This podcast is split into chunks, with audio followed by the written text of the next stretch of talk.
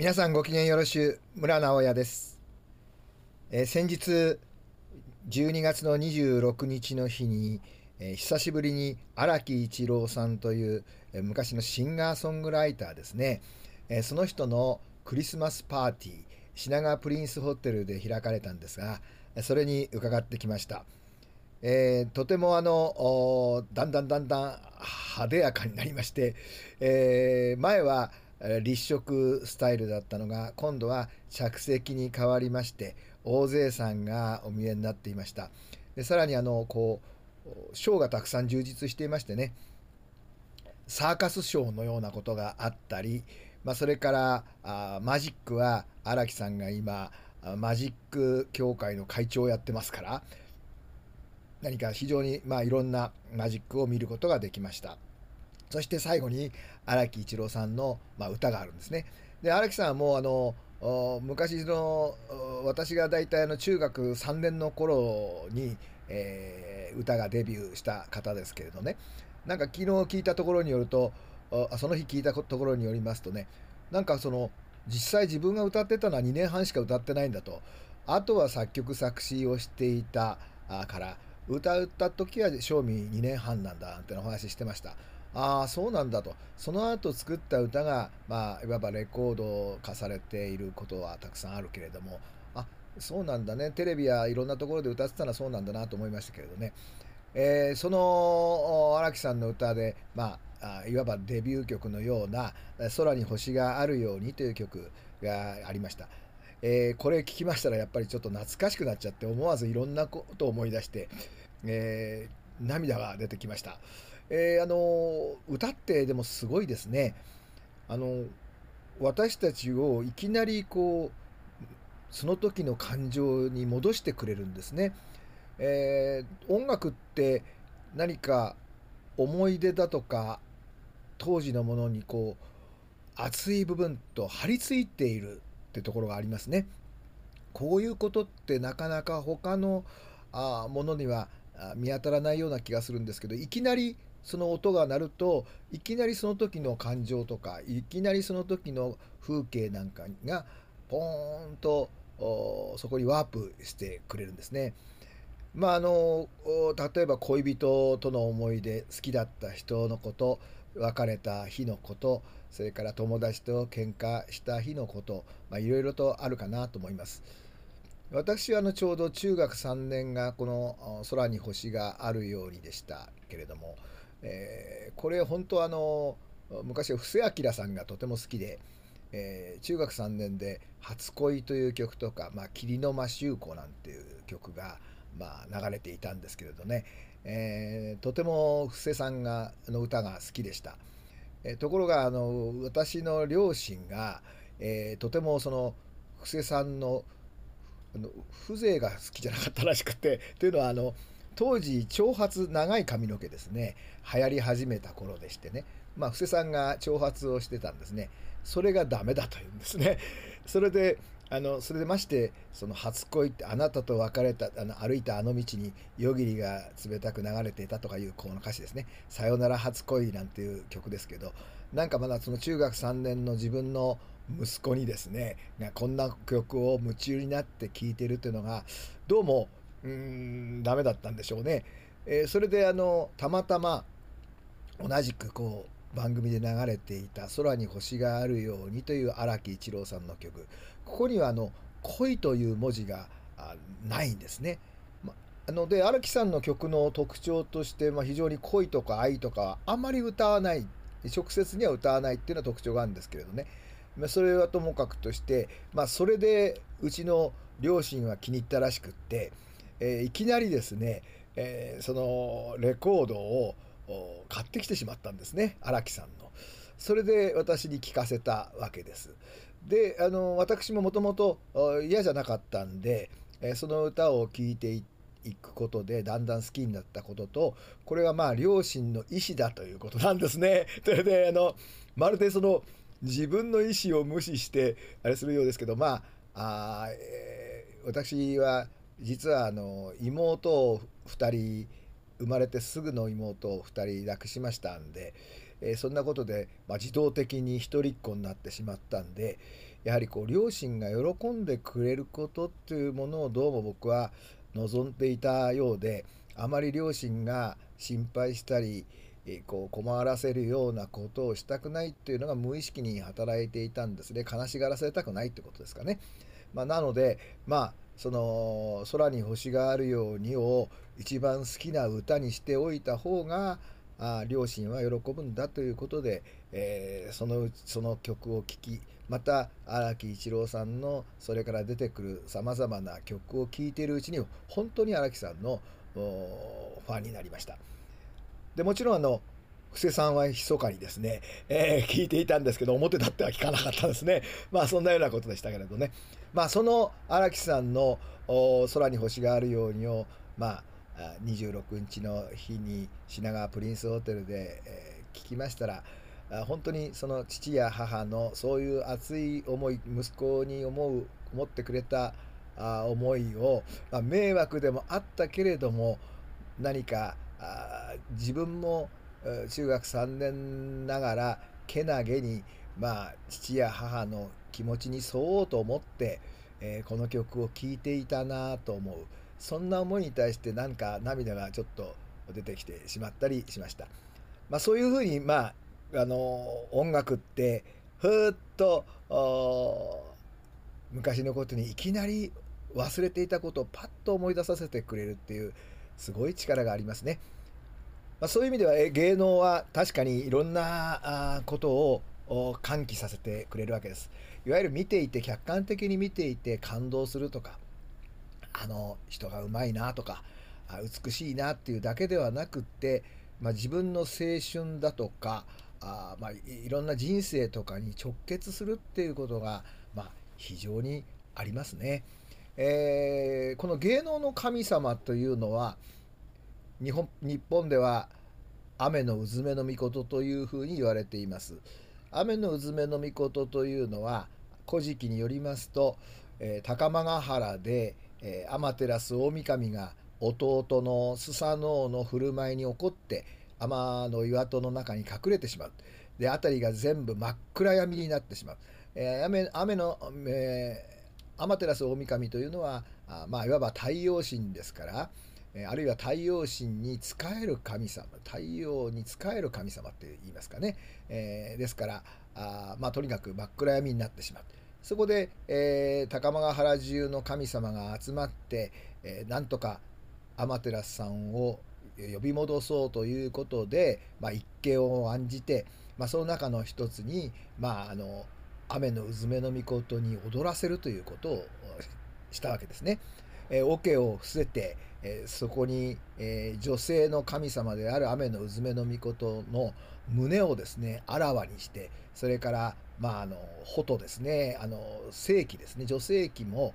もうほとんどあらわにして紐を一本垂れるような状態そして神がかりしてですね、えー、踊らせたってですね桶の上でですよ。まあこういった状態で踊らせた。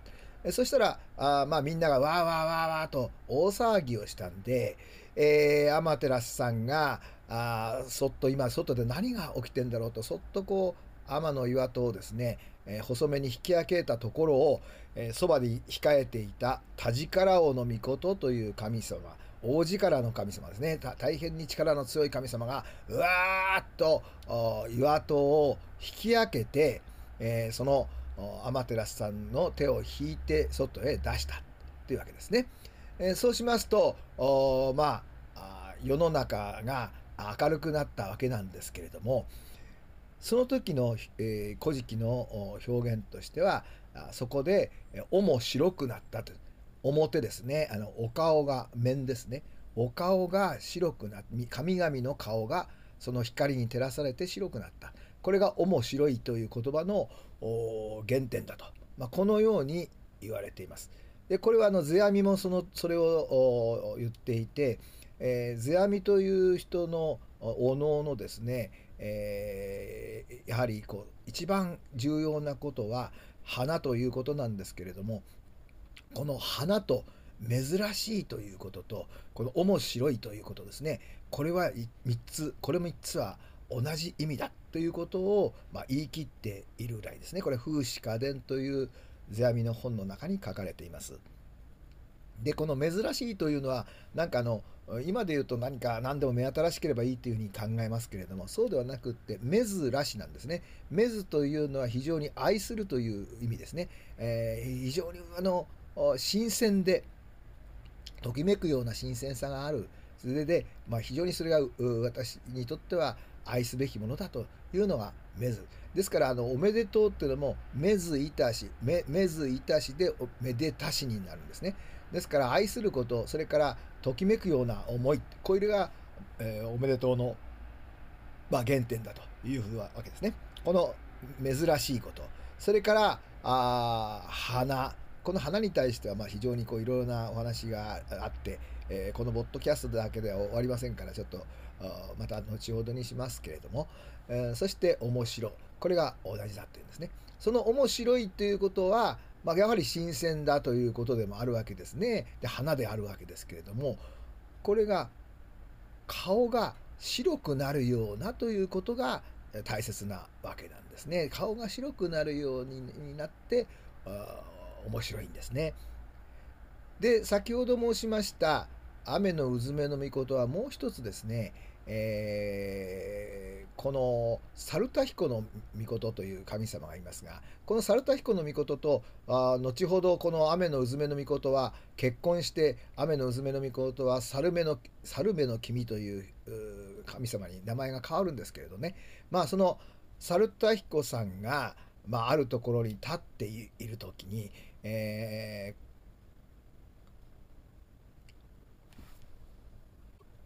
高間ヶ原では、えー、これは誰に置くあのわからない神様だから誰かにこう対面させてその誰なんだってことを聞いてこさせようという時にですね、えー、この雨のうずめの御事を派遣するんですね。でこの雨のうずめの御事を派遣する時にですねこの高間ヶ原の神様たちの評価として「面勝つ神だから」って言ってるんですね。面勝つというのはやっぱり表面ですね。面が勝つとそれぐらいにこう、まあ、勢いがあって、まあ、非常にこう押し出しが強いと、まあ、いうことなんでしょうね。えー、それでその猿田彦さんと合わせるというこういうシーンがあります。でこの「猿目の君になる雨のうずめの御事」はですねそういうわけで彼女が登場した時に2回「えー、主」という「面」という字が使われるわけですね。えー、その雨の天の岩戸の前で踊った時に、えー、面白いとそれから今猿田彦さんと出会う時には「面勝つ」というふうに「面表」という字が2度使われているということになるんですね「古事記」で。まあちょっとこれは「古事記」というのは意外とですねあの記述というのはぐたぐたぐたぐたしてなくって、まあ、非常にこうキリッとした短い文章で物事を語るわけですよね。それなのにまあこのあえて「主」という字をですね2度もこの神様に使うということ自体が何かあるんではないかと。そうするとこの「雨のうずめの御事」というのはどうもお顔がお顔に特徴があったんじゃないかなというふうに読めるんですね。あの含みが必ずあるわけですからその漢字を使うのには含みがあるわけですから、えー、きっと何かこのあ雨のうずめの御事というのは何か特徴があるそしてさらにですね彼女の踊りはあまあ現在で言えばストリップのような裸で、えー、胸を胸をですねあらわにし蛍を見せて踊るそして、えー、霊媒師のようにですねこうトランスレーションとしてですねこう踊るっていうわけですからちょっとそれまでの日本のもともとの人々の動きだとかものとは価値観とかそういうものとは違うのをしたわけですよね。どうもだから私が思うのはですねこの神様の顔がまず違っている他の神々とは思ったうそれから芸能ととして何か今までにない芸能だったということですよね。えー、そういういわば危機なとだから私としてはこれはどうももともといた日本にいた人ではなくって、えー、どこか外国からやってきた人だったんではないかとこの雨のうずめに対してはあ思いがあります。じゃあその外国とはどこなのかということに対してはまた改めていつかお話ができるようになったらしたいと思っていますがやはり何かこう外からものが入ってくるでそういうものをうまく咀嚼して、えー、いわらいわば日本の風土に合うようなものに変えていくっていうのが日本の特徴ですね。ですからこの雨のうずめの御事の奇妙奇天烈ないわば芸能が、まあ、これが我々の日本の全ての芸能の元祖だと。まあ、だからお能も狂言も民謡も今の歌舞伎も日本舞踊も、まあ、全てが元祖がここにあるんだって言った時に、まあ、その元祖の踊りとですねえー、今我々がやって、えー、関係している伝統芸能とは全く違いますよね。しかしそれがあのやはりこうどんどんどんどんこう改造されていって工夫されていってそういう工夫があって変わっていったそして皆さんに日本のこの国に住んでいる人々に受け入れられていくような形を作っていくっていうのが、まあ、非常に日本ではうまいですよね。えー、ですからあの外国から来た芸能とか外国から来た文化をそのまんまそのまんま取り入れるのではなくって何か違った形にこう直していっていわばあえていってですねあえていってこう日本の土地になじませるということが、まあ、日本人としては大変に優れたあやり方なのではないかと思います。ですからこの雨のうずめの御事の芸能が元でありながら今私たちのさまざまな芸能が変化していく、まあ、これに関してはまた詳しくはいつかお話をしたいと思っていますが、えー、そんなお話をしてみます。まあ、あのもう一つちょっとあの面白い話ではこの私はふっと思ってるのは田力王の御事がですね、えー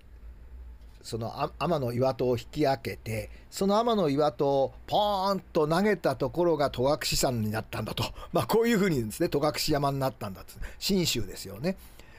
ということはこの高間ヶ原からですね、えー、田力王の御事がこの天の岩戸を投げて、えー、それが信州に、えー、の戸隠山になったということは高間原ってどこにあったんだろうということですね。もちろんこれは神話だから馬鹿げたことでありえないことを書いてるんだと言ってしまうとそれまでなんですけど本当はこれは何か事実とがあってこの事実の元があってそれを神話風に語ってるのであって全くの虚構ということでは私はないと思っています。ですから神々も本来はあ本当のいわゆる私たちが考えるようなですねえ、例えばキリスト教的な神々だとかいうのではなくてある人物たちとかある人々ですね、まあ、こういったものがあの比喩になってるんではないかと思うんですね。そういった人たちがやった行ったあ事柄それがこういう形で現れているんだと思うんですね。そうするとこのアマテラスの岩戸隠れもそれからあ田力王の岩戸を投げたことも何かの比喩ではないのかというわけですね。と高間ヶ原が一体どこにあったらばこういうことが可能なのかというとまあやはりそのもうちょっと例えば、えー、そうですね近畿地方の大和だとかあるいは宮崎の日向だとかいうところからあ岩が飛んでいくっていうのはどうも考えにくい。えー、そうするともうちょっと近場だなっていう感じがしますね。と中にこの間ですね富士山をが爆発をしてそれが実は飛んでった岩になってそれが戸隠さんになったという考え方、まあ、田中秀夫先生なんかが言っておられてあなるほどなとちょっと実は私は、えー、心密かにうなずいておりますがそれに関しては実は高間ヶ原がそうするとどこにあったんだというそのことにもなるわけですね。まあ、これに対してまた非常に大きな問題縄文時代の問題弥生時代の問題の考え方がずっと話していきませんとこの辺のお話が、えー、終わりませんので一応こんなところで、えー、今日は終わりにさせていただきたいと思います。えーこの番組はポッドキャスト、えー今年1年こんなことをお話いろいろさせていただきました。日本の芸能それから日本舞踊